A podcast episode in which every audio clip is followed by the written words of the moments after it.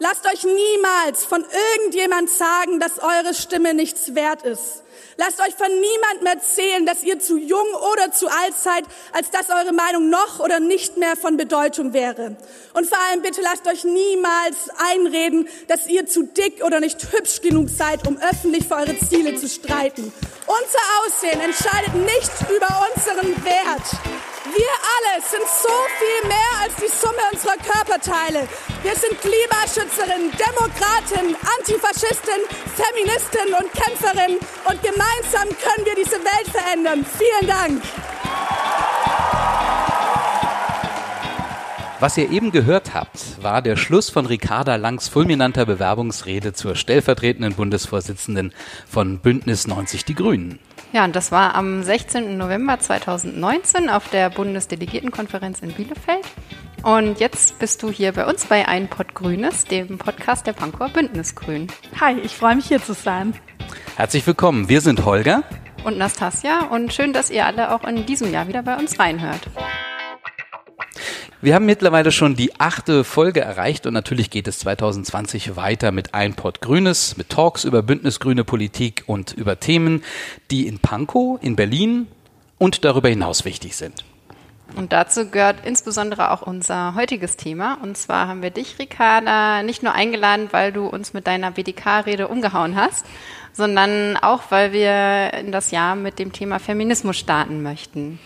Mm, du bist frauenpolitische Sprecherin von Bündnis 90 Die Grünen und im Bundesvorstand insbesondere für Feminismus, Vielfalt und Strategien gegen Rechts zuständig und somit die perfekte Gesprächspartnerin für unser heutiges Einpott grünes Feminismus Spezial. Aber lass uns erstmal über dich reden als Person, ähm, deinen Weg in die Politik. Du bist jetzt ganz frisch 26 Jahre alt geworden. Herzlichen Glückwunsch nachträglich. Dankeschön. Bist aber schon seit 2012 bei den Bündnisgrünen und in den vergangenen fünf Jahren warst du auch im Vorstand der Grünen Jugend und äh, davon die letzten zwei Jahre Sprecherin. Was hat dich überhaupt dazu gebracht, dich politisch zu engagieren und warum grün? Ich war, bin tatsächlich erst etwas später zur Grünen Jugend gekommen, als es häufig unsere Mitglieder tun. Also ich war, bis ich 18 war, überhaupt nicht politisch engagiert oder interessiert. Ich hatte aber an vielen Stellen so ein gewisses Unwohlsein damit, wie es läuft in der Welt. Also vor allem gerade mit meiner Rolle als junges Mädchen oder als junge Frau. Ich hatte das Gefühl, dass ich in der Schule anders behandelt werde als die Jungs, dass Lehrer anders mit mir umgehen, dass ich beim Feiern mehr aufpassen muss, mehr darauf achten muss, was ich anziehe. Aber ich hatte nie so richtig Begriffe dafür. Ich hatte nie so richtig eine Beschreibung dafür, was passiert mit mir in dieser Welt. Und irgendwie habe ich das für mich gesucht und wollte einen Ort, wo ich lerne, meine eigenen Erfahrungen einzuordnen, wo ich aber auch Möglichkeiten habe, was in der Welt um mich herum zu verändern. Und für mich waren dann die Grünen, ich komme ursprünglich aus Baden-Württemberg und bin dann dort, ähm, habe mir so ein bisschen überlegt, welche Partei würde denn da passen. Und die Grünen waren für mich einmal wegen dem Feminismus-Thema, aber natürlich auch wegen dem Umweltthema dann das naheliegendste. Und ich habe mir gedacht, schaue ich einfach mal vorbei und gucke, ob es passt. Und dann hat's gepasst. Dann äh, hat es noch ein bisschen gedauert tatsächlich, ja, weil ich okay. bin damals in Nürtingen noch Mitglied geworden. Ähm, damals gab es keine grüne Jugend und dann war ich irgendwie eher so vorsichtig, schaue ich da mal vorbei, traue ich mich dahin und bin dann aber nach Heidelberg gezogen mhm. und dort dann über die grüne Hochschulgruppe richtig aktiv geworden. Ah ja, okay, spannend. Und ähm, was würdest du sagen, wie hat dich die Zeit in der Grünen Jugend geprägt und wie war der Sprung aus dem, dem Vorstand der Grünen Jugend in den Bundesvorstand? Äh, Gibt es da viele Unterschiede auch zu deiner alltäglichen Arbeit? Ich glaube, geprägt hat mich die grüne Jugend am allerstärksten darin, äh, ein Verständnis dafür zu entwickeln, dass die Welt um uns herum veränderbar ist. Während wir ja oft so ein Gefühl haben, gerade ich hatte das auch beim Aufwachsen von, naja, das ist ja irgendwie alles in Stein gemeißelt, das ist halt so, das ist so natürlich war die Jugend ein Ort, wo ich gemerkt habe, naja, wie die Wirtschaft um uns herum funktioniert, wie Geschlechter miteinander umgehen, das ist eben nicht Gott gegeben oder auch nicht in Stein gemeißelt, sondern man kann das gemeinsam verstehen und man kann sich vor allem auch gemeinsam Werkzeuge aneignen, dazu dann was zu verändern. Und ich glaube, das ist auch ein Politikanspruch, der sich bei mir durchzieht und hoffentlich auch in Zukunft durchziehen wird. Der Wechsel war schon krass. Also man hat natürlich innerhalb, man wird ja gewählt auf dem Parteitag bei den Grünen und ist basically die Minute, nachdem man gewählt wurde, ist man Teil des Vorstands. Es gibt keine Übergangszeit von zwei Wochen oder sowas. Ich hatte das Glück, dass ich als Jugendsprecherin viel schon mitbekommen habe und erfahren habe. Wir waren zum Beispiel immer Teil, also haben an Sitzungen des Bundesvorstands und an Sitzungen der Fraktionen ähm, teilgenommen Was jetzt nochmal bei mir sich konkret geändert hat, ist natürlich nochmal ein anderes Arbeitsumfeld, eine andere Rolle. Die Grünen haben ja doch nochmal eine andere Rolle als Partei, die zu Wahlen antritt, als Partei, die für alle Menschen, also Menschen aller Altersgruppen spricht.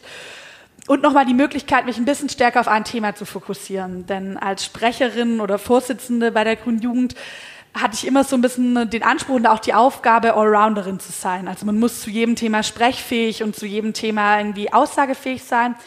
Darüber habe ich unglaublich viel gelernt. Aber ich genieße es auch jetzt als frauenpolitische Sprecherin nochmal die Möglichkeit zu haben, mich auf ein Thema wirklich zu fokussieren und zu sagen, da entwickle ich Konzepte, da stoße ich neue ähm, Debatten an, da kann ich mich richtig eng mit Bündnispartnerinnen vernetzen kannst du deine Energie auch quasi drauf fokussieren. Genau, ne? ja. Mhm. Obwohl ich natürlich auch noch andere Themen mache. Ich arbeite zum Beispiel noch zur Klimaschutzbewegung bei uns. Strategien gegen Rechts wurde schon genannt. Aber ich habe einen Punkt, wo ich sozusagen kann, da stecke ich jetzt meine ganze Kraft rein und habe auch die Zeit, mich da voll drauf einzulassen. Und das machst du auch Vollzeit, ne? Also das ist ja, quasi genau. dein gesamten Fulltime. Arbeitsalltag. Aber wenn ja. du gerade nicht deine Aufgaben im Bundesvorstand äh, verfolgst, was machst du dann noch? Was, was zeichnet dich noch neben dieser Tätigkeit aus? Ich muss ehrlicherweise zugeben, dass ich es gerade sehr wenig schaffe, Hobbys nebenher ähm, zu führen. Ich lese unglaublich gerne ähm, bin immer jetzt wieder froh, über die Weihnachtszeit endlich mal wieder zu kommen, viel lesen zu können.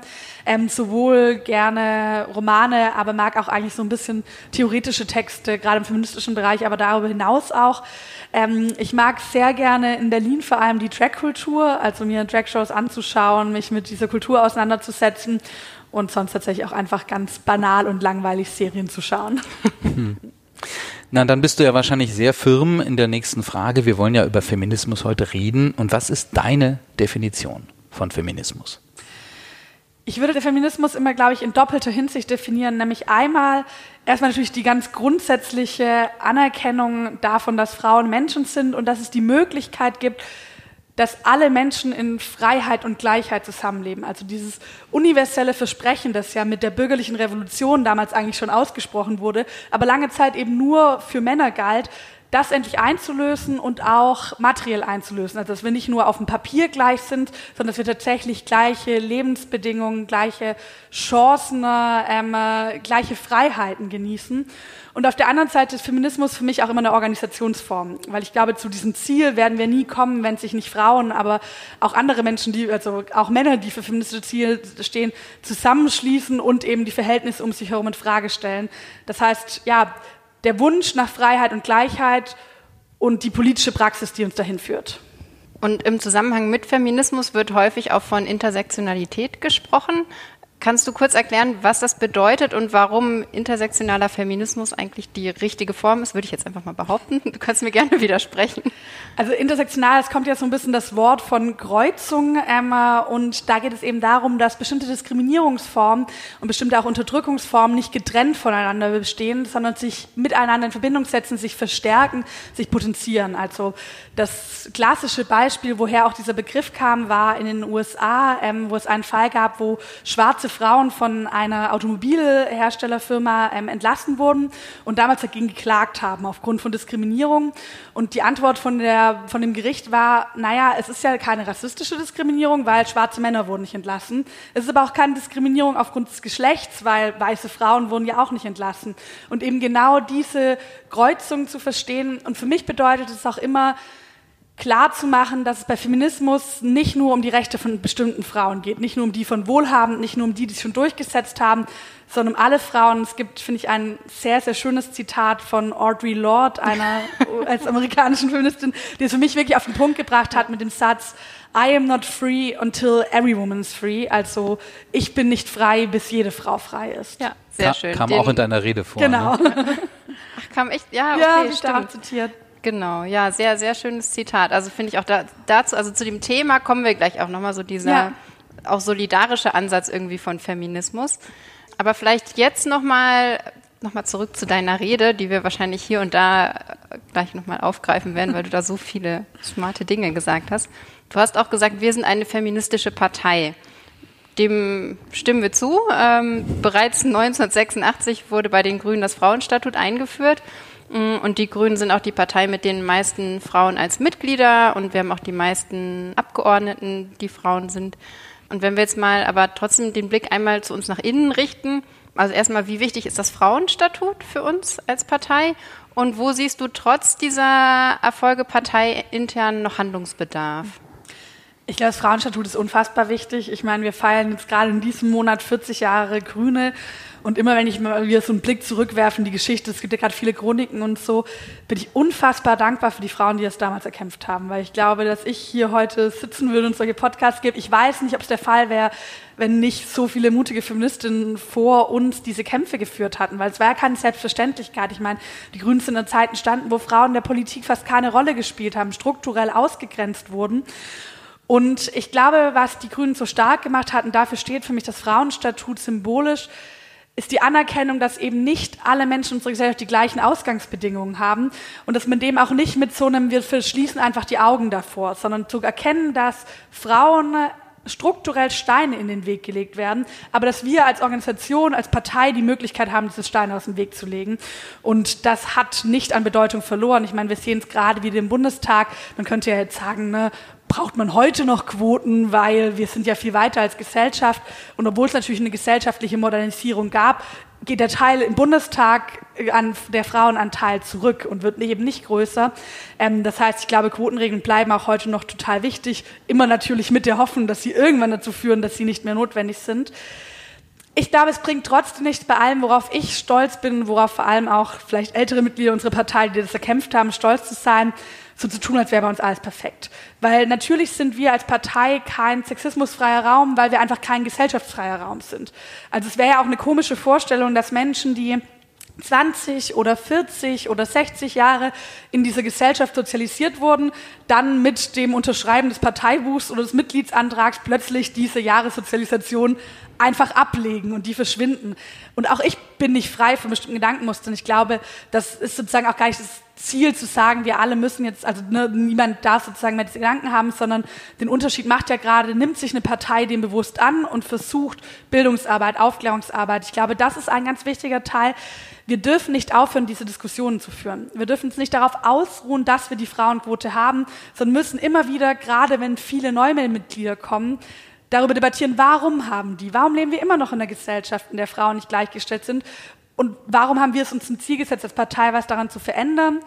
Und mir ist es da besonders wichtig, ich habe manchmal, ich glaube gar nicht in der Breite, in der Breite steht es gerade, glaube ich, ganz gut um den Feminismus bei den Grünen, aber manchmal gibt es, glaube ich, so eine Tendenz von ein paar Leuten zu sagen, jetzt werden wir größer und erfolgreicher und bilden mehr Teil der Gesellschaft ab, jetzt muss das mal ein bisschen hinten anstehen, ne? jetzt kann man sich das nicht mehr so leisten mit den Doppelspitzen und mit irgendwie den Quotierungen.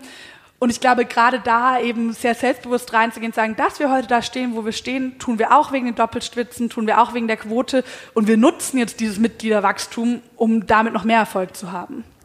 Du hast auch gesagt, Feminismus ist auch Männersache. War explizit, hast du gesagt, liebe Freunde auf deiner Rede bei der Bundesdelegiertenkonferenz in Bielefeld. Da hast du es nochmal deutlich gemacht. Und die Tatsache, dass du das überhaupt erwähnst, heißt ja, das ist bei vielen Männern vielleicht noch nicht so angekommen. Welche Gründe hat das? Ich würde vor allem zwei Gründe sehen. Also ich glaube, auf der einen Seite ist so ein bisschen so, naja, ist halt Frauensache, ne? also eher auch so ein bisschen Bequemlichkeit, sich nicht damit auseinanderzusetzen.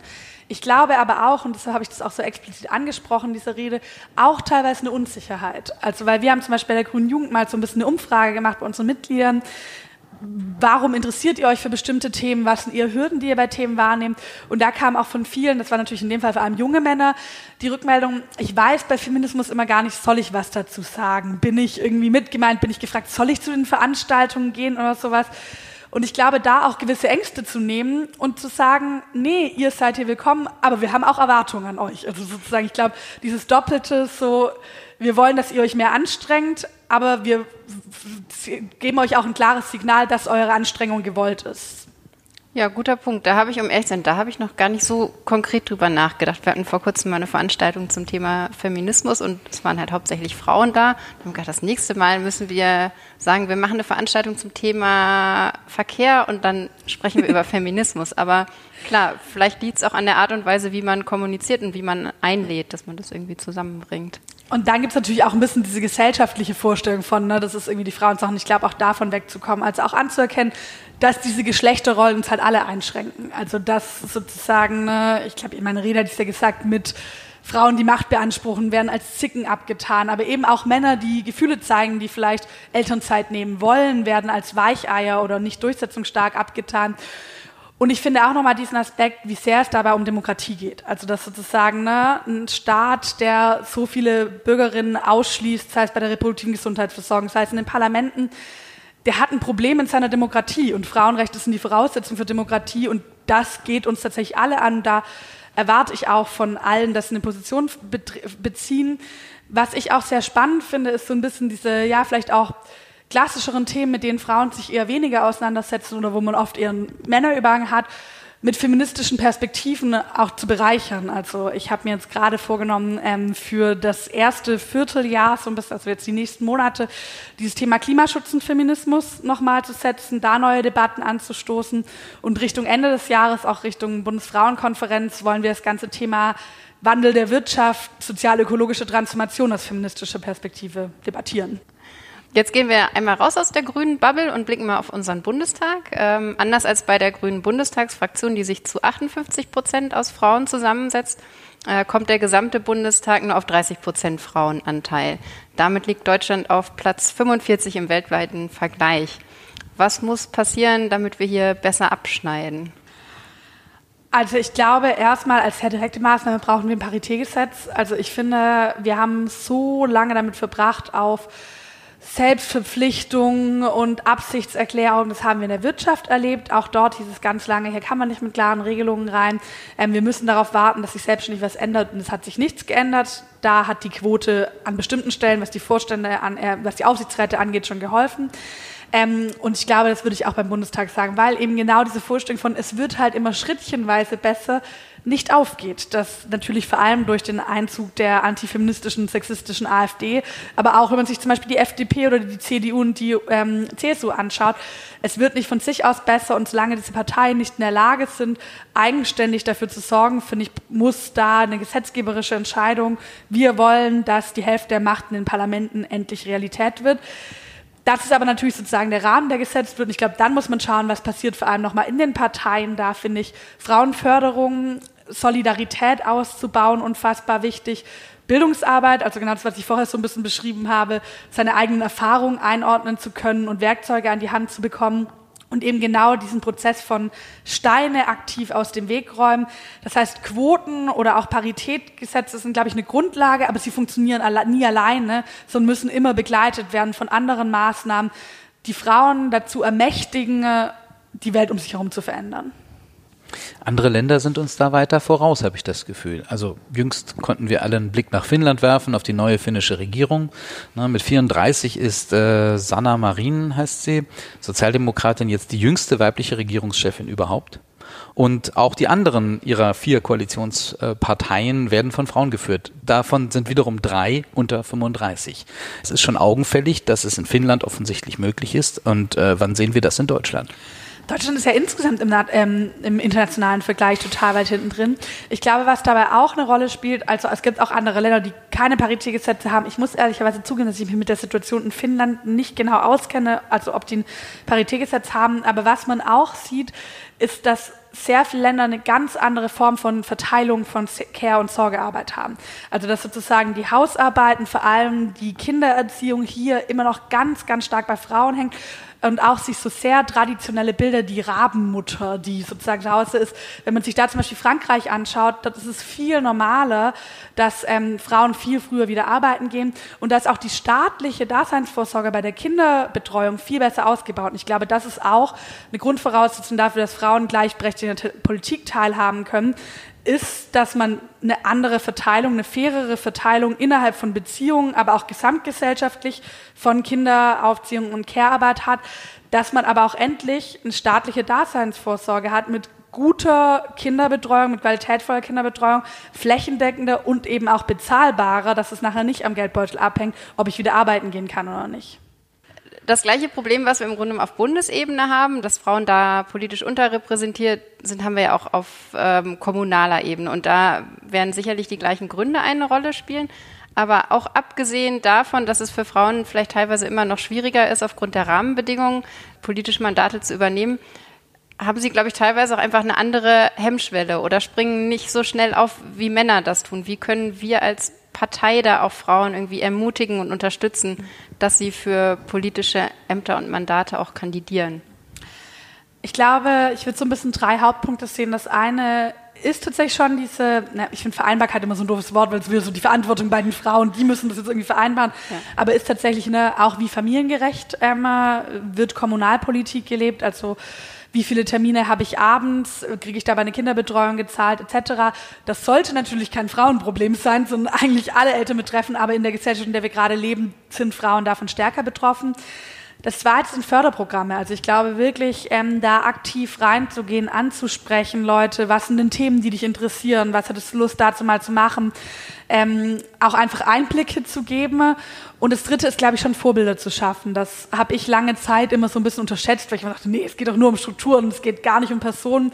Aber tatsächlich wird ja gerade jungen Frauen, aber wahrscheinlich auch, also ne, jungen Mädchen, aber das ähm, wirkt sich natürlich danach auch auf das ganze Leben auf, wird oft immer nur gezeigt, was nicht geht, was sozusagen zu schwer ist, wo die Grenzen sind. Und da Vorbilder zu haben, die zu zeigen, was geht, was ist möglich. Und ich glaube, da sind zum Beispiel auch Mentoring-Programme auf jeden Fall ein Weg. Und das war ja so ein bisschen in dem, dem Einschnitt, der vorher aus meiner Rede kam, ähm, so ein bisschen da, also was für mich dahin führt ich glaube, nochmal zu zeigen, was hat Politik konkret mit den Lebenssituationen zu tun von Menschen. Weil ich habe ganz häufig die Erfahrung gemacht, gerade im Europawahlkampf, wo man viele Podien hat, die jetzt nicht in erster Linie ein grünes Publikum, sondern einfach nochmal breite Leute ansprechen, dass danach Menschen zu mir kamen und das waren nicht nur, aber vor allem viele Frauen, die so ein Ding hatten von, ja, Politik hat ja nichts mit mir zu tun oder ich, ich verstehe davon gar nichts und mir dann aber genau erklärt haben, was sie gerade umtreibt, was sie gerade bewegt. Und ich glaube, es gibt manchmal diese Vorstellung von, naja, einmal gibt es die Fragen, die mich konkret, also die Umgehungsstraße bei mir, die Frage von der Kita-Versorgung, ähm, die unbedingten Straßen, die mich konkret beschäftigen. Und daneben gibt es die Politik, die damit nichts zu tun hat.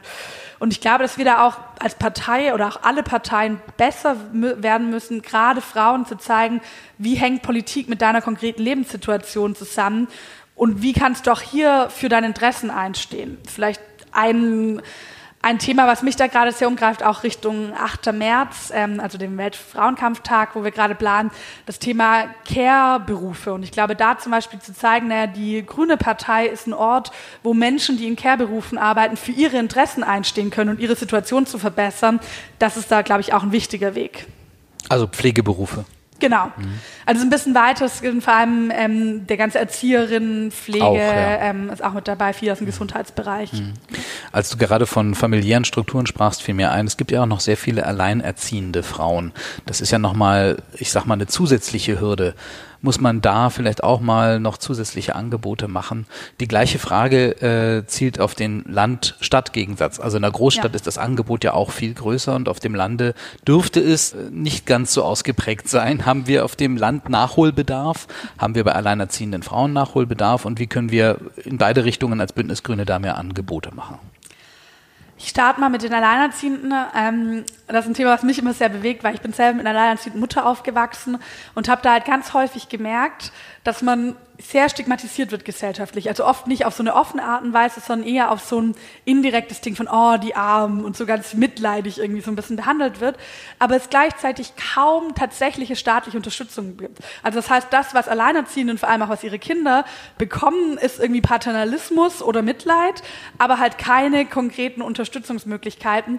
Ein Weg da wäre auf jeden Fall erstmal die Kindergrundsicherung, also das sozusagen um Kinderarmut in der Fläche, aber natürlich sind Alleinerziehende, also die Kinder von Alleinerziehenden häufig häufiger von Armut betroffen, weil eben Mütter ähm, oder Väter dann auch, aber sind natürlich in vielen Fällen Mütter stärker betroffen sind. Und dann natürlich nochmal ähm, das Versorgungsangebot, was Kinderbetreuung angeht, das viel stärker auszubauen und dann auch an Teilzeiten Lohnsachen rangehen. Weil jetzt gerade ist natürlich so, wenn ich alleinerziehend ein Kind aufziehe, ähm, ist eine 40-Stunden-Woche verdammt schwierig. Gerade wenn ich vielleicht nicht das Geld habe, mir nebenher irgendwie noch ähm, eine Babysitterin oder einen Babysitter ähm, leisten zu können. Und dann ist natürlich die Lohnfrage, also wie werden Teilzeitberufe arbeitet, gibt es ein Rückkehrrecht aus der Teilzeit etc. Ich glaube, wir müssen an die Beschäftigungsverhältnisse ran, um die Situation von Alleinerziehenden zu verbessern. Und das Zweite zu Stadt und Land ich finde es immer ganz spannend, weil ich jetzt die Erfahrung gemacht habe, auch in den zwei Monaten, wo ich jetzt ähm, frauenpolitische Sprecherin bin, dass ich oft so diese Vorstellung vorherrscht von Feminismus was für Großstädte. Also auch wenn man so Journalistinnen frage ich dann, naja, Frau Lang, wenn man jetzt in Berlin mit Feminismus kommt, das verstehen die Leute und das interessiert die ja auch. Aber wenn man dann nach Brandenburg ähm, rausgeht oder irgendwie auf ins schwäbische Land, wo ich herkomme, ähm, da können die Leute auch damit nichts anfangen. Und an sich finde ich das total absurd, weil ich meine, Frauen hören ja nicht auf, gleich viel verdienen zu wollen oder selbst über ihren Körper bestimmen zu wollen, weil sie halt jetzt nicht in Berlin, sondern auf der Schwäbischen Alb leben. Aber ich glaube, dahinter steckt oft diese Vorstellung, dass bei Feminismus vor allem darum geht, eine möglichst komplizierte Sprache zu finden und so ein bisschen so eine abgesonderte Bubble zu schaffen. Und es ist ja überhaupt nicht der Fall. Also ne, Feminismus, wie ich es vorher gesagt habe, der Wunsch nach Freiheit und Gleichheit für alle Menschen, und zwar tatsächliche Freiheit und Gleichheit, nicht nur formaler, der geht uns alle an. Und ich glaube, was wir hier ganz stark tun können, ist dieses Thema Daseinsvorsorge in den Blick zu nehmen. Weil ganz viele Fragen, feministische Fragen, sind mit Daseinsvorsorge verwoben. Also gibt es bei mir vor Ort noch eine Geburtenstation? Ähm, äh, gibt es eine Hebamme, die überhaupt noch die Möglichkeiten hat, so weit rauszufahren wie bei mir? Ähm, gibt es Kinderbetreuungsmöglichkeiten ähm, bei mir vor Ort? Gibt es eine Schule? Also ne, das sind ganz, ganz viele Fragen. Gibt es Ärztinnen, die Abtreibung vornehmen? Und das natürlich welche, die Frauen in ländlichen Gebieten in besonderem Maße betreffen. Also dort ja viel, viel mehr, weil dort viel mehr weggespart wird. Und deshalb würde ich wirklich sagen, dieses Thema groß machen als Grüne, sagen, was dürfen wir von einem Staat erwarten als Bürgerin und was muss dafür an Daseinsvorsorge da machen und damit dann auch ganz konkret in die ländlichen Gebiete fahren.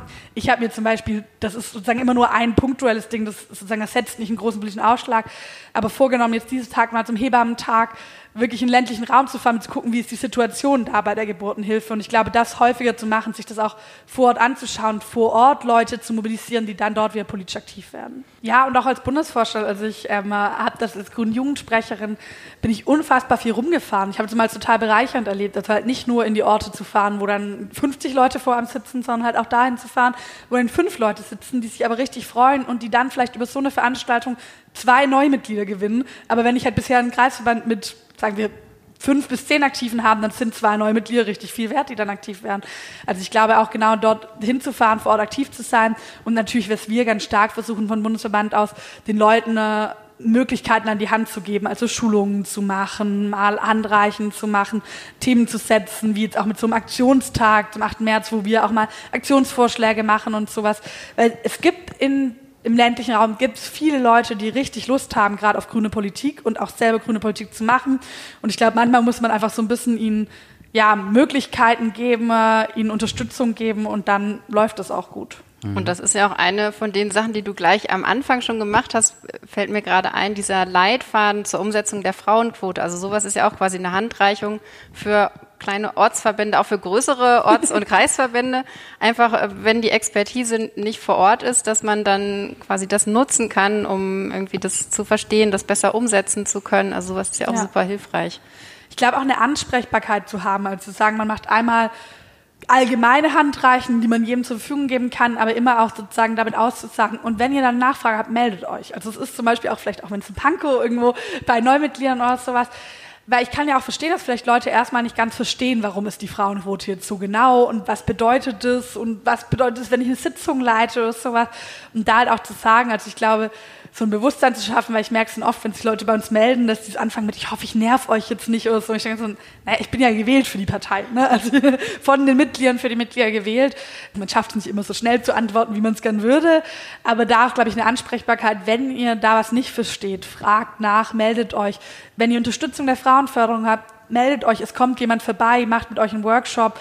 Ähm, wenn ihr gern Themeninspiration braucht, meldet euch. Ich glaube, das ist auch so ein bisschen was, was für mich in der Grünen Partei auch Führungspersonal ausmacht. Also dass es eben nicht so eine krasse Entfernung gibt von Bundesvorstand zu dann Kreisverbänden, zu Ortsvorständen, sondern dass es immer ein Kontakt und immer sozusagen das auch ein Ziel ist, gemeinsam an einem politischen Ziel zu arbeiten.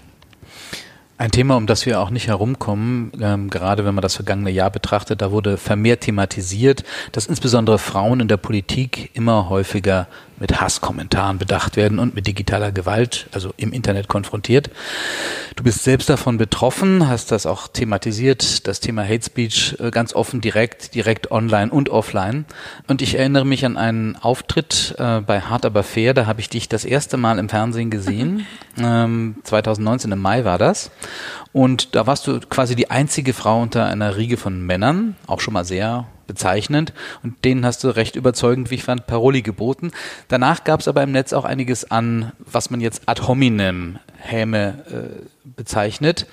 Also man hat auf deine Person abgezielt, nicht auf deine Argumente. Und wie reagierst du auf solche Angriffe und was rätst du anderen Frauen in ähnlichen Situationen? Für mich war es am Anfang echt krass. Also ich habe damit nicht so gerechnet. Ich wurde ja, also es hat vor allem angefangen, als ich als Grünen Jugendsprecherin gewählt wurde. Und ich hatte jetzt schon damit gerechnet, dass es da Gegenwind gibt, weil jetzt auch gerade die Grünen Jugend, ja auch die Grüne Partei nicht dafür bekannt sind, einfach allen nur nach dem Mund zu reden. Aber ich hatte halt mit inhaltlichen Gegenwind gerechnet und genau, was du gesagt hast, es sind halt persönlich verletzende Angriffe, die kommen. Also natürlich kommt auch mal inhaltliche Kritik, aber es war ein Riesenschwall, gerade auch nach hart, aber fair von so vermeintlich gut gemeinten Gesundheitsratschlägen, also wenn du nicht auf dein Gewicht achtest, ist das schlecht für dein Knie, wo man schon so ein bisschen, okay, ist ein bisschen weird, ist so ein Typ, der mich noch Dank nie gesehen ja. hat, den ich noch nie gesehen habe, Gesundheitsratschläge, aber dann halt über wirklich krasse Beleidigungen, Anfeindungen, Mord und Vergewaltigungsdrohungen. Ich wollte es am Anfang einfach ignorieren. Also es war so ein bisschen am Anfang meine Strategie. Ich bin auch, also bisher so ein bisschen geprägt worden. Es gibt in so feministischen Zirkeln gab es immer so den, den Ausspruch Don't feed the troll, also füttert nicht die Trolle. Das ist meiner Meinung nach gescheitert. Also diese Vorstellung von, wir müssen da einfach drüber stehen, wir müssen es einfach ignorieren, dafür sind die zu stark geworden, dafür sind die auch, also gerade rechtsextreme Kräfte im Netz durch den Einzug der AfD in den Bundestag, durch die Wahlerfolge der AfD so bestärkt worden in ihrem Anliegen, dass man sie, ich glaube, ignorieren funktioniert überhaupt nicht. Ich versuche mittlerweile, mir hilft tatsächlich öffentlich darüber zu sprechen, weil man in gewisser Weise so eine Macht über seine eigene Erfahrung zurückgewinnt. Wenn man ja als Frau ganz oft in so eine passive Situation, man wird beleidigt, man wird angefeindet, man wird bedroht. Und da sagt man, nee, ich entscheide, was mit diesen Erfahrungen, ich entscheide, was mit diesen Kommentaren passiert. Anzeigen, auf jeden Fall. Ähm, es funktioniert manchmal, hat es auch sozusagen dann ein Outcome im Endeffekt von Strafzahlungen oder Verurteilungen. Nicht immer, aber auch dann finde ich die Statistik wichtig. Und ich glaube, es ist, also, und wir arbeiten ja auch daran, auf, von parlamentarischer Seite aus, dass mehr Anzeigen zum Erfolg führen, weil ich finde, den Leuten muss klar sein, das ist eine Straftat, die ihr gerade begeht. Das ist kein straffreier Raum. Und es ist auch nicht eine Lappalie, was ihr da macht, sondern es sind, da stehen Menschen am anderen Ende, das ist eine Straftat. Und das hat Konsequenzen, was ihr tut, sich austauschen mit anderen nicht alleine bleiben mit diesen Erfahrungen, weil es sind ja auch oft sehr schambehaftete Erfahrungen. Also wie gesagt, zum Beispiel, ich wurde halt oft wegen meines Gewichts beleidigt und die gehen ja oft, also eine Antifeministin, Rechte, gehen ja oft auf Themen, die einen eh schon umtreiben und die sozusagen eh schon eine gesellschaftliche Relevanz. Also wenn mir jetzt, glaube ich, jemand gesagt hätte, keine Haare sind voll hässlich oder so, wäre es ein bisschen egal gewesen. Aber weil man als Frau eh schon oft diese Erfahrung macht, auf seinen Körper reduziert zu werden, auf sein Gewicht reduziert zu werden, hat es dann eine andere emotionale Schlagkraft und sich da mit anderen auszutauschen, zu merken, man ist nicht allein mit diesen Erfahrungen und es liegt auch nicht an einem. Und dann Solidarität. Also ich glaube, bei anderen Leuten mitkommentieren, andere Leute unterstützen, sich positiv auf Menschen beziehen und vor allem auch viel mehr noch unter Gruppen, die sich vielleicht noch nicht so viel miteinander arbeiten. Also ich hatte jetzt einen Fall, der mich wirklich sehr mitgenommen hat. Ähm, in äh, der Nähe, in einer Kleinstadt in der Nähe von Dresden gab es eine Bürgermeisterin, Martina Angermann hieß die, und die wurde ganz stark Opfer von rechtsextremen Beleidigungen, Bedrohungen, sowohl digital als auch analog. Und die ist zurückgetreten, weil sie meinte, na, sie hat sich so alleine gefühlt und es war so ein Isolationsding. Und ich habe mir gedacht, naja, was, was hatte ich für ein großes Glück, dass ich irgendwie eine Partei hatte, die hinter mir stand. Ich will jetzt gar nicht jetzt die SPD nicht, also das ist natürlich auch eine andere Ebene, aber dass ich sozusagen so einen großen Zuspruch, so eine große Solidarität. Und wir müssen es, glaube ich, hinbekommen, über Parteibücher hinweg, für Ehrenamtliche, für Leute aus der Kommunalpolitik, die nicht ein riesiges Netzwerk haben, auch diese Solidarität, auch diese Ansprechbarkeit zu schaffen. Und dann auch öffentliche Widerrede, auch das habe ich ja bei meiner Bewerbungsrede auf, der Bundes, auf dem Bundesparteitag gemacht. Also diesen Leuten auch immer wieder ganz klar sagen, ihr werdet mich nicht klein bekommen. Das ist euer Ziel, aber damit werdet ihr nicht durchgekommen. Am Ende stärkt ihr mich nur, weil ihr mich darin bestärkt, noch viel entschlossener gegen Nationalismus, gegen Rassismus und gegen Sexismus zu kämpfen. Ja, und das beobachtet man ja auch. Also, wenn man dich nicht live erlebt auf deinem Twitter-Profil, Also hervorragend. Ich freue mich jedes Mal. Also Dankeschön. über alles, was du da so schreibst, teilst und kommentierst. Also jetzt auch eine Empfehlung an alle unsere Zuhörer und Zuhörerinnen. Folgt Ricarda Lang auf Twitter, wenn ihr es nicht eh schon macht. Dankeschön. Ähm, aber jetzt daran nochmal anknüpfen. Du hast ja gerade schon mal angesprochen, auch von Seiten der Politik wird versucht, dagegen vorzugehen. Muss es da auch gesetzlich eine Änderung geben und äh, was für eine? Und auf der anderen Seite wie können wir auch gesamtgesellschaftlich dagegen vorgehen und daran was ändern? Ich glaube, es muss gesetzgeberische Änderungen ähm, geben. Ich glaube, wir müssen aber nie, oder vorsichtig sein, nicht auf vermeintlich einfache Lösungen zu verfallen. Also jetzt gerade vor ein paar Tagen, Wochen wurde ja nochmal von Wolfgang Schäuble aufgebracht, die Klarnamenpflicht im Netz ähm, diskutiert. Davon halte ich zum Beispiel überhaupt nichts. Zum einen, weil es meiner Meinung nach an vielen Stellen an dem Problem vorbeigeht. Also ich kriege teilweise die widerlichsten Mord- und Vergewaltigungsdrohungen nicht von anonymen Profilen, sondern von Profilen, die einen Klarnamen haben. Und wenn man auf das Profil klickt, dann ist da Profilbild von dem Typ mit seinem Labrador unterm einen und seinem Kleinkind unterm anderen Arm. Weil diese Leute sich nicht dafür schämen, was sie tun, weil sie denken, dass sie im Recht sind. Das ist nichts, was die anonym machen müssen, weil sie denken, sie haben ein Recht darauf, mich als fette Fotze oder behindertes Stück Scheiße oder sowas zu bezeichnen. Ähm, und das ist eben, äh, also deshalb Klarnamenpflicht und gleichzeitig gehen damit natürlich Gefahren einher. Also es ist für viele Menschen national ne, queere Jugendliche auf dem Land, die vielleicht Angst haben, vor ihren Eltern geoutet zu werden, ähm, aber auch international, wenn man sich anschaut, Freiheitsbewegungen, wie sehr die sich über soziale Medien ähm, organisieren, wo man auf jeden Fall dafür kämpfen sollte, dass die eine Form der Anonymität gegenüber ihren autoritären Regimen haben. Ähm, deshalb finde ich die Klarnamenpflicht sozusagen, also man muss aufpassen, nicht vermeintlich einfache Antworten und die dann wiederum überhaupt nicht in unsere digitale Struktur passen und da andere Gefahren mit sich bringen. Was ich vor allem sehe, ist ein Rechtsdurchsetzungsproblem. Also wir haben, ich glaube, man muss noch mal an das Netzwerkdurchsetzungsgesetz ran, auf jeden Fall, weil das eben gerade sehr stark die Verantwortung, also das ja sozusagen als Schutzgesetz so gedacht war, das verortet die Verantwortung sehr stark bei den Plattformanbietern, was ich falsch finde. Also ich finde nicht, dass Facebook oder Twitter darüber entscheiden sollte, was jetzt ähm, rechtswidrig ist und es muss bei Gerichten liegen. Da brauchen wir Reformen, aber vor allem startet es eben gerade oft in der Rechtsdurchsetzung, weil es bei Polizei und Justiz zu wenig Stellen gibt, die für diesen Bereich abgestellt sind und zu wenig Wissen. Da habe ich in Berlin noch, glaube ich, einigermaßen Glück. Ich hatte da, hier gibt es ja auch digitale Möglichkeiten anzuzeigen. Habe da ganz gute Erfahrungen auf jeden Fall gemacht. Aber wenn ich dann von Freundinnen höre, die in Bayern irgendwie in, in einem kleinen Dorf in der Nähe von Landshut oder im ländlichen Raum leben und man geht zur Polizei und da wird erstmal reagiert mit dann machen sie das Handy aus so. Ähm, dann muss man da, glaube ich, ganz stark mit Schulungen reingehen. Und gesamtgesellschaftlich müssen wir natürlich auch, also wir sind neben diesen Solidaritätsfragen, ich glaube, wir müssen stark in Prävention und Demokratiebildung reingehen. Und da, wenn ich zum Beispiel dran denke, letztes Jahr gab es große Debatte rund um den Bundeshaushalt, wo erstmal die Mittel von Demokratie leben. Das ist sozusagen ein Fördertopf, wo ganz, ganz viele verschiedene Demokratieförderprogramme, also es geht von allgemeinen Schulprogrammen bis hin aber auch zum Beispiel ein Projekt von den Naturfreunde Jugend, die sich mit dem Thema von Rechtsextremismus in der ökologischen Bewegung auseinandersetzen. Also breit gefächert Exit-Programme werden darüber finanziert. Da sollten massiv die Mittel gestrichen werden. Und ich denke also, Wahnsinn in einem Jahr mit dem Mord an Walter Lübcke, mit dem Anschlag in Halle, die Mittel für Demokratiebildung zu streichen. Das wurde wieder zurückgenommen. Sie wurden aber nur auf sozusagen den Ausgangswert vom Jahr davor zurückgesetzt. Ich finde, oder von zwei Jahren davor. Ich finde, jetzt müsste der Moment sein, wo man da massiv rein investiert und ich glaube auch überlegt, wie kommt man an verschiedene Altersgruppen ran? Wenn wir über Prävention sprechen, dann sprechen wir ganz oft über Schulen. Und es macht, also ich bin sehr dafür, zum Beispiel eine digitale Kompetenzen mit in den Bildungsplan mit aufzunehmen, auch sozusagen Aufklärung über Rechtsextremismus, Demokratiebildung noch viel mehr in den Schulen zu verankern.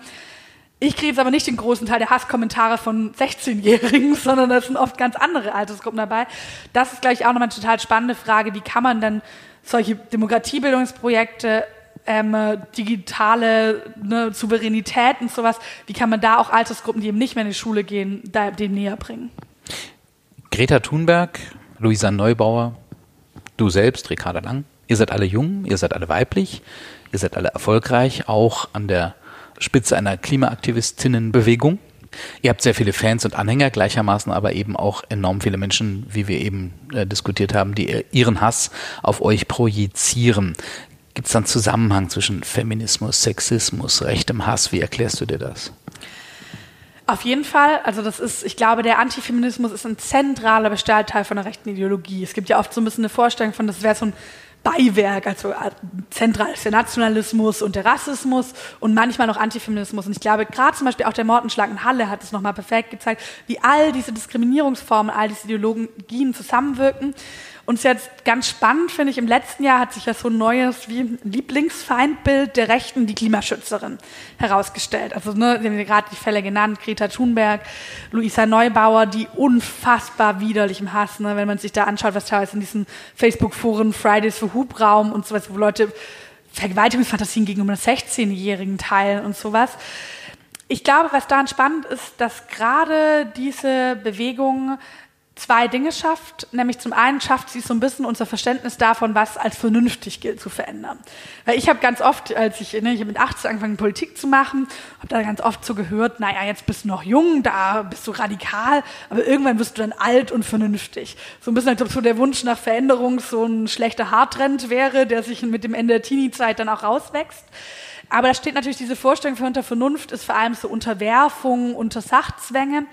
Und jetzt gibt es halt eine junge Bewegung, die sagt, ja, nichts daran ist vernünftig, dass ihr und kurzfristige Profite über unsere langfristigen Zukunftschancen auf diesem Planeten stellt. Nichts daran ist vernünftig, wenn ein Haus in Flammen steht, irgendwie noch Öl ins Feuer zu gießen. Und ich glaube, diese Verschiebung davon, was vernunftgeleitete Politik ist, in Verbindung damit, dass diese jungen Frauen ja auch die Frage aufwerfen von wer entscheidet eigentlich über unsere Zukunft.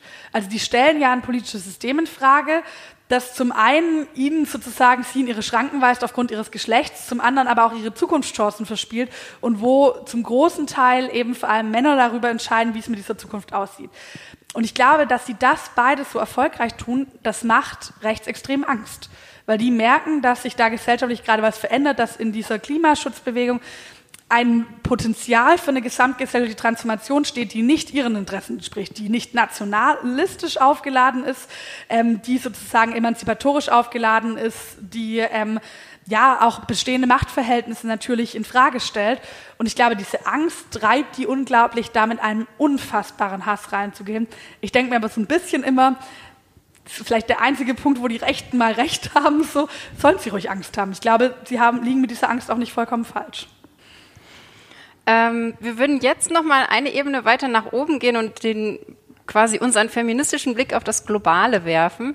Äh, du hast gerade das Zitat von Audre Lorde schon ähm, gesagt. Ich habe noch mal eine deutsche Übersetzung hier. Ich bin nicht frei, solange noch eine einzige Frau unfrei ist, auch wenn sie ganz andere Fesseln trägt als ich das ja, ist ein sehr eindringliches Zitat und es ähm, greift so ein bisschen diesen solidarischen und gemeinschaftlichen Aspekt von Feminismus auf. Und als Feministin setzen wir uns ja nicht nur für Gleichberechtigung in unserer eigenen Umgebung ein, sondern auch dafür, dass eben Frauen äh, auf der ganzen Welt äh, frei und selbstbestimmt leben können. Ähm, aus deiner Sicht, was sind aktuell einige der wichtigsten feministischen Herausforderungen weltweit auf globaler Ebene? Ich glaube, erstens gibt es gerade schon an ganz vielen Orten super spannende, wichtige, mutige, beeindruckende feministische Bewegungen. Also ne, ich glaube, dass gerade Frauen eigentlich global den Kampf um Demokratie anführen sozusagen. Zwei Beispiele, die da natürlich für mich sehr prägend waren, jetzt in den letzten Wochen auch, waren einmal die massiven Proteste in Chile, wo gerade Frauen eben auch für das Recht auf körperliche Unversehrtheit, also gegen Frauenmorde auf die Straße gegangen sind, ähm, aber jetzt auch im Iran, wo Frauen gegen islamistische Unterdrückung, also wo sozusagen auch Demokratie und Freiheitsbewegung mit feministischen Anliegen verbunden werden und von Frauen ganz stark gepusht werden. Ich glaube, da ist für mich, und das muss ich auch ehrlicherweise zugeben, dass ich diese Frage noch nicht wirklich zufriedenstellend für mich selbst beantworten konnte, wie da Solidarität aussieht. Weil ich merke es ganz häufig, man sieht so eine Bewegung, ne, gerade im Iran, auch die White Wednesday-Bewegung oder so, und man denkt sich, naja, jetzt müssen wir Solidarität ausdrücken, macht einen Sharepick auf Facebook. Ist natürlich erstmal, also ich habe auch viele dieser Sharepicks gemacht, ist natürlich auch erstmal gut, ein bisschen Aufmerksamkeit darauf zu lenken. Aber ich glaube, da noch mal besser zu finden, wie finden wir eigentlich Austauschmöglichkeiten, Vernetzungsmöglichkeiten, Unterstützungsmöglichkeiten, das würde ich sozusagen als ersten und dabei immer auch klar zu machen, unser Feminismus ist transnational und global. Also sozusagen, das macht ja auch keinen Sinn. Also wenn ich sage, die Grundlage von Feminismus ist zu sagen, Frauen sind Menschen, dann kann ich auch nicht anfangen, diese Menschen dann nationale Grenzen einzuteilen, nationale Wertigkeiten. Das wäre der erste Punkt. Ich glaube, das zweite, ähm, die globale Gerechtigkeitsfrage, also eine, zum Beispiel, wenn wir uns die Klimakrise anschauen, das ist eine Frage von globaler Gerechtigkeit. Sie trifft die Menschen, die am wenigsten dazu beigetragen haben zur menschengemachten Klimakrise in besonderem Maße und dort, also vor allem in Ländern des globalen Süden, trifft sie die Frauen, die noch weniger dazu beigetragen haben, auch in besonderem Maße. Also ich glaube nur, wenn wir davon wegkommen, dass westliche Teil der Welt, andere Teil der Welt eigentlich ausbeuten an vielen Stellen, ähm, werden wir auch die Situation von Frauen in diesen Ländern verbessern können. Weil solange natürlich, wie gesagt, wenn bei der Klimakrise oder sowas, wenn da unfassbare Krisenerfahrungen stattfinden, fallen natürlich die Rechte von Frauen ganz, ganz schnell wieder hinten runter. Und ich glaube, das Dritte ist auch auf die Frage von Flucht zu schauen. Also ne, Frauen auf der Flucht machen oft unglaubliche Gewalterfahrungen, machen Erfahrungen mit sexuellem Missbrauch. Wie kann man diese in besonderem Maße schützen? Wie kann man da Schutzprogramme aufsetzen und eben auch diese Frauen nicht alleine lassen? Ja, wenn man so die Nachrichtenlage verfolgt, möchte man manchmal gar nicht glauben, dass man im Jahr 2020 ist. Aber wir sind im Jahr 2020 und international gesehen steht das ja ganz im Zeichen des Feminismus. Ne, die Vereinten Nationen und konkret UN Women blicken dieses Jahr auf 25 Jahre Pekinger äh, Erklärung zurück. Also 25 Jahre heißt 1995 wurde in Peking auf der vierten Weltfrauenkonferenz äh, Ziele und Maßnahmen verabschiedet, die dazu beitragen sollten, die Gleichstellung der Frau weltweit voranzutreiben. Tja, und jetzt 25 Jahre später blickt die Weltgemeinschaft auf das Erreichte oder eben auf das Nicht-Erreichte. Und ähm, 25 Jahre nach Peking, 45 Jahre nach dieser ersten Frauenkonferenz überhaupt, sind wir von echter Gleichberechtigung noch meilenweit entfernt. Es passiert viel zu wenig und viel zu langsam. Was muss denn passieren, damit es endlich schneller vorangeht? Puh, das ist natürlich eine sehr, sehr große Frage. Ein riesiger Rahmen. Naja, ich glaube, wir brauchen mehr Feministinnen in Parlamenten, also nicht nur mehr Frauen, ähm, mhm. sondern es muss auch tatsächlich ähm, mehr Feministinnen. Ich glaube, leider haben wir gerade auch in Deutschland gesehen, Frauen an der Spitze zu haben, heißt nicht automatisch eine sinnvolle Frauenpolitik, geschweige denn eine feministische Fra ähm, Politik zu haben. Ähm, das heißt natürlich mehr Menschen, die entschlossen dafür kämpfen. Ähm, ich glaube, auf internationaler Ebene den Druck auch zu erhöhen. Also, ne, aber das kann natürlich so ein Land wie zum Beispiel Deutschland auch nur, wenn wir endlich selbst mal liefern. Also mal zum Beispiel ein Beispiel rausgenommen, wo wir echt mal nach beschissen dastehen, ist die Frage von reproduktiven Rechten und sexueller Selbstbestimmung. Also wir haben immer noch sehr viele Länder, in denen Schwangerschaftsabbrüche komplett verboten sind. Wir haben welche, in denen sie nur unter ganz restriktiv, also unter Todesgefahr ähm, der Frau etc. verboten sind. Da müsste natürlich von internationaler Ebene massiver Druck ausgeübt werden. Aber wenn sich da Deutschland hinstellt und sagt, jetzt müsst ihr mal liefern, dann sagen die Leute natürlich, naja, schaut doch mal auf eure eigene. Ihr tut ihr so, als ob ihr der aufgeklärteste Staat weltweit seid. Aber solange bei euch noch Schwangerschaftsabbrüche im Strafgesetzbuch stehen und sogar die Information darüber verboten ist, das heißt, ich glaube, das muss so ein bisschen Hand in Hand gehen. Hier muss mehr passieren, damit man auch äh, selbstbewusster und auch einfach glaubwürdiger für diese Themen einstehen kann auf ähm, internationaler Ebene. Ich glaube tatsächlich die Vernetzung von feministischen Bewegungen, also es wird nicht ohne auch eine gesellschaftliche Bewegung, gesellschaftliche Umbrüche gehen.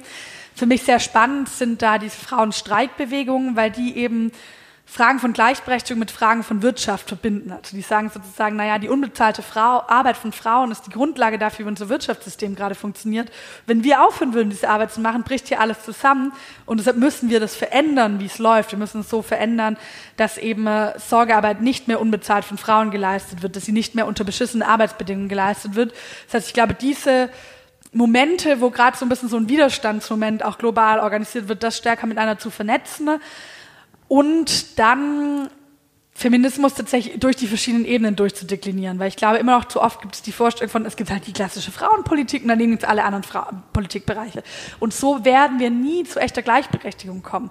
Weil wenn ich nicht in der Stadtentwicklung anfange, darüber zu denken, für wen werden eigentlich Städte gebaut, wenn ich nicht in der Klimapolitik darüber denke, naja, wie muss ich Klimamaßnahmen aufbauen, dass sie eben nicht die Geschlechterungerechtigkeiten verschärfen, sondern sie abbauen, dann wird Gleichberechtigung immer nur sozusagen auch immer wieder nur formal bleiben, aber viele Bereiche, der wirtschaftliche Bereich etc., sowas bleiben ausgespart. Das heißt, ich glaube tatsächlich, diesen, was wir auch im Grundsatzprogramm ausgesprochen haben, Feminismus zieht sich überall durch. Das muss in der Politik endlich ankommen und das würde ich auch als Aufgabe der Grünen auf allen Ebenen, sei es kommunal, sei es europäisch, sei es bundespolitisch, haben wir die Rolle, genau diesen Gedanken reinzubringen. Ja, bevor wir jetzt zu unserem letzten Teil kommen, dann noch eine Frage zum feministisch-grünen Programm dieses Jahr. Ähm, was steht 2020 bei den Grünen noch auf der feministischen Agenda? Wir starten jetzt ins Jahr tatsächlich mit diesem Thema Klimaschutz und Feminismus. Also wie führt die Klimakrise dazu, dass Ungleichheiten zwischen den Geschlechtern verschärft werden, aber wie kann auch eine feministische Gesellschaft eine klimaneutrale sein? Vor allem, wie müssen Klimaschutzmaßnahmen ausgerichtet werden, dass sie eben auch zu mehr Gleichberechtigung führen und zu einer sozusagen lebenswerten Zukunft? Und dann kommt der 8. März, wo hoffentlich natürlich ganz viele von euch, die jetzt auch zuhören, mit auf die Straße kommen, vielleicht auch mit dem Pankower Kreisverband. Den machen wir ganz zum Thema ähm, Care-Berufe, also Berufe vor allem in der Pflege, ähm, Berufe im Bereich der Sorgearbeit, die heute eben immer noch sehr, sehr schlecht bezahlt werden, unter sehr schwierigen Arbeitsbedingungen arbeiten. Also es geht nicht nur um Lohn, sondern es geht auch darum, wie viele Stunden, wie viele, für wie viele zum Beispiel Patientinnen bin ich zuständig. Und da geht es uns darum, auch so einen Appell an die Gesellschaft zu senden. Naja, diese Jobs sind das Rückgrat unserer Gesellschaft und die Grundlage für unsere Wirtschaft. Und es kann nicht sein, dass Menschen die unter schlechten Bedingungen tun. Ne? Also so ein bisschen unter dem Motto, wir kümmern uns um alles und wer kümmert sich um uns. Ich glaube, da so gesamtgesellschaftliche Solidarität und auch zu gucken, wie können wir mit ganz konkreten Forderungen die Situation von Pflegenden insbesondere verbessern. Dann werden wir den Sommer über ähm, das ganze Thema Gesundheit und Daseinsvorsorge nochmal stark machen. Also gerade auch nochmal auf den ländlichen Raum. Ich glaube, auch hier in Berlin haben wir immer wieder die Situation, dass irgendwie Ärztinnen wegfallen, dass Beschäftigte in, der, in, ne, in den Krankenhäusern zu schlecht bezahlt werden. Und da plane ich gerade auch nochmal so eine kleine Gesundheits- und Pflegetour, also wo ich durch die ähm, Kreisverbände gehe und dann vor Ort sowohl Orte besuche, wo sozusagen diese Fragen sich besonders stark stellen, also wo wurde eine Geburtenstation geschlossen, wo kann meine Hebamme begleiten, ne? wo gibt es vielleicht auch einen Sportpark, also ich meine, das Daseinsvorsorge-Thema ist auch riesig. Und dann äh, geht's ähm, über zum Herbst, wo unsere Bundesfrauenkonferenz ist. Die wird ähm, ziemlich wahrscheinlich vom, jetzt darf ich nichts Falsches sagen, 19. bis 21. Ähm, September auf jeden Fall, dieses Septemberwochenende rund um den 19. sein.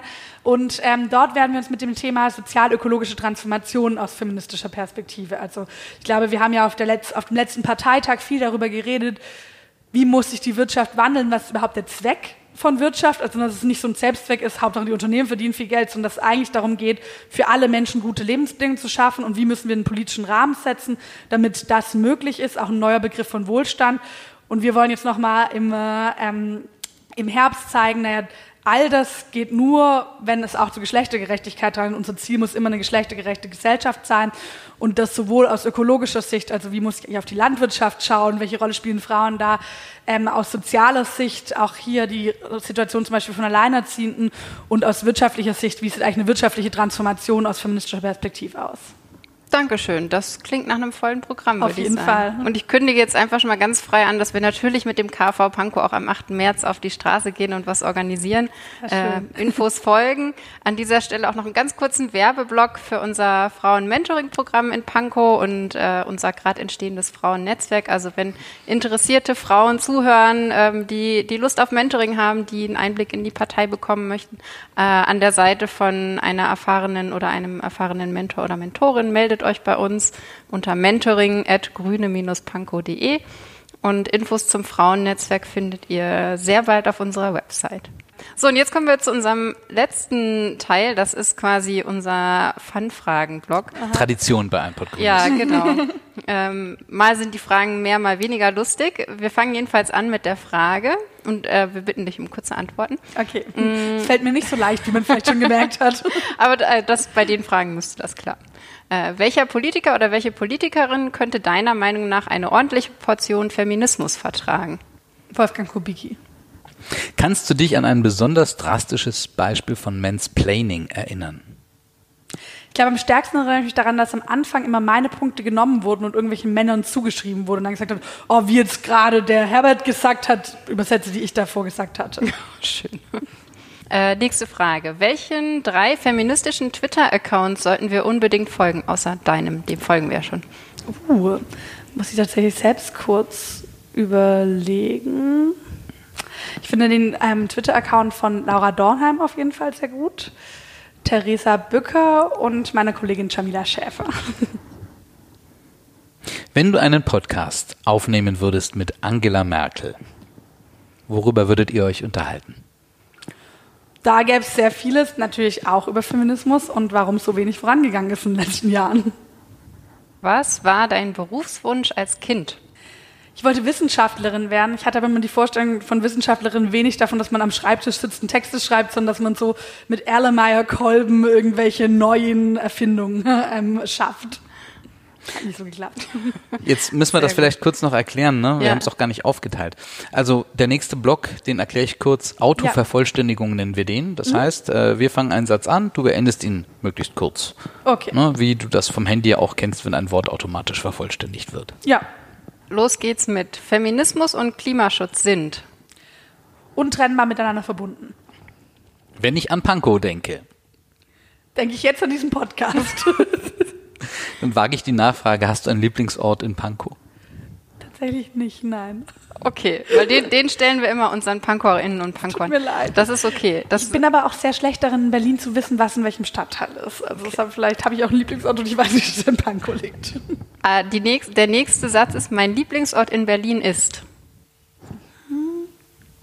Die tadschikische Teestube in Mitte. Das ist Okay. echt das schönste Nicht in. Pankow. Es Tut mir leid. 2020 freue ich mich besonders auf.